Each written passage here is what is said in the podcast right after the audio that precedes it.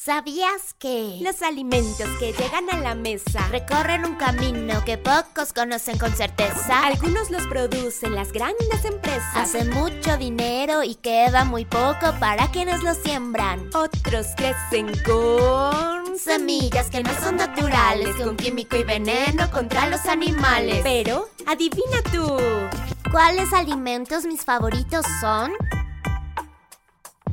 Son los que siembran las personas que Que juntas trabajan por un mundo mejor. Esos son los mejores. saben a justicia, respeto y solidaridad. Son los productos de comercio justo.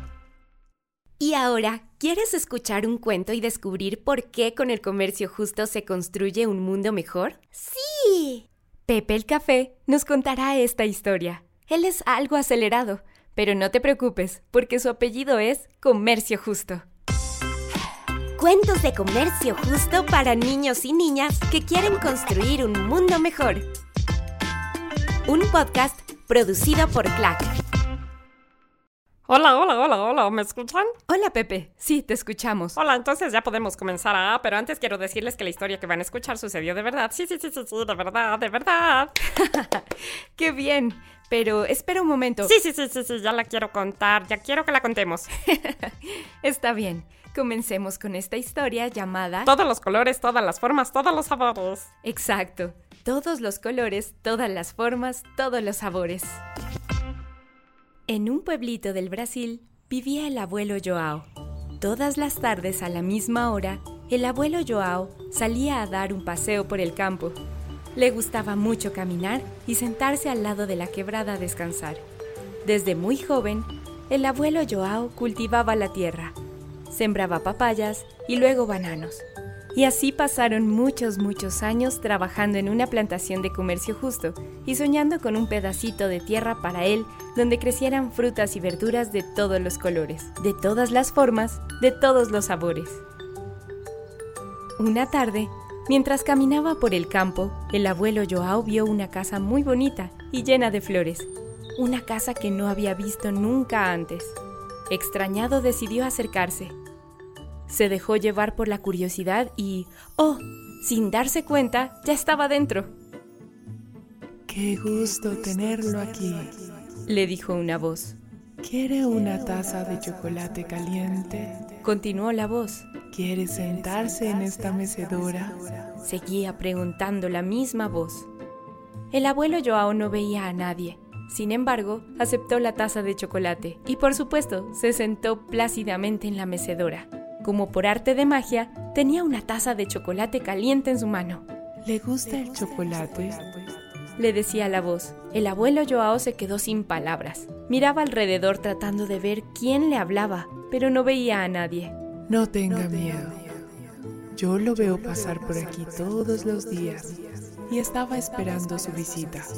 Estoy muy feliz de verlo. Por fin se decidió a entrar. No sé qué decir. ¿Estoy despierto o estoy soñando? No está dormido, pero yo sé que usted tiene un sueño y quiero ayudar a que se haga realidad. El abuelo Joao entendía cada vez menos lo que estaba pasando. Sí, siempre he soñado con un pedacito de tierra para sembrar frutas y verduras de todos los colores, de todas las formas, de todos los sabores. Ah, Alrededor de esta casa, usted podrá sembrar todo lo que quiera. ¿Y así nomás? ¿Así de fácil? ¿No quiere nada a cambio? Por el camino encontrará la respuesta. El abuelo Joao se quedó pensando, cerró sus ojos y suspiró. ¡Qué raro! Seguro ya me estoy volviendo un viejo loco. Sin embargo, algo le decía que no estaba ni tan viejo ni tan loco.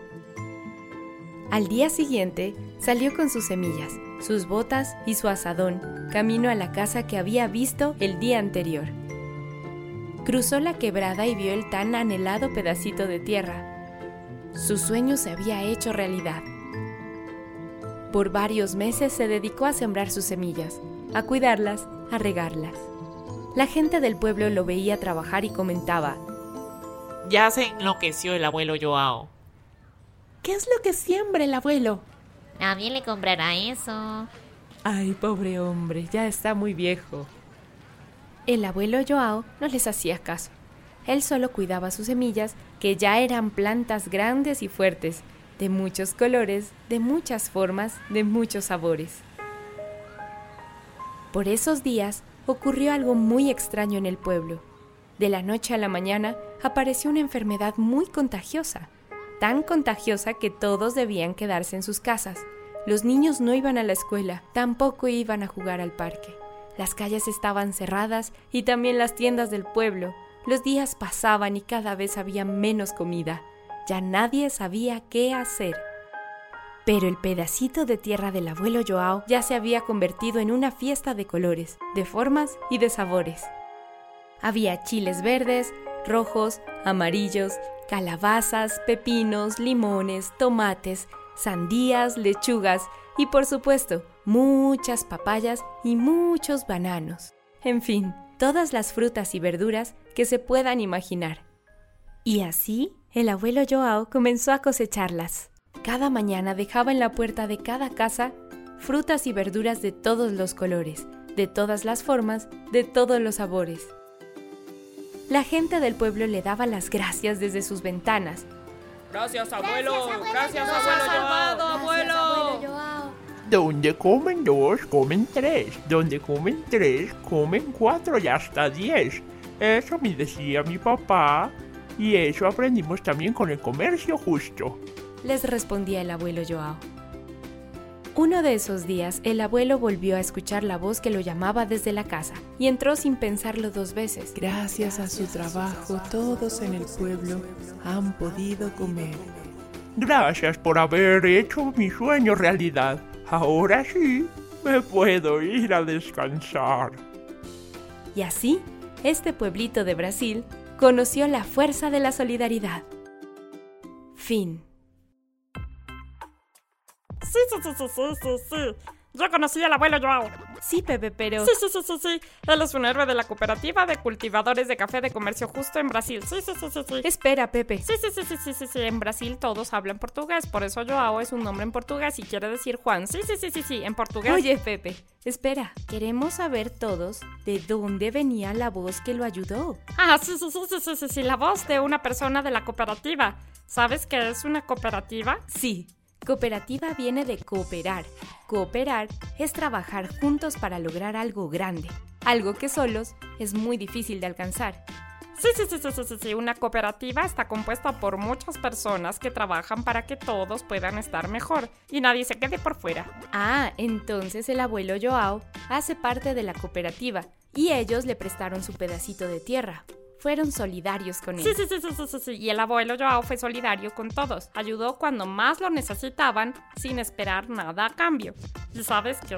Hay muchas formas de ser solidario, sobre todo con las personas que trabajan en el campo, con quienes siembran nuestros alimentos. Tenemos una llamada. Hola. Hola, hola, hola, sí, hola, hola, hola, hola. Me llamo Miguel Tapia y me encantó el cuento de abuelo Joao. ¿Cómo puedo aprender a ser más solidario?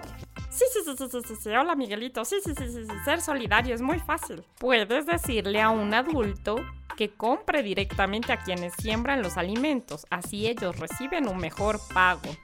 Segundo, puedes investigar cuáles son las cooperativas que hay en tu ciudad y decirle a cualquier persona que les compren sus productos.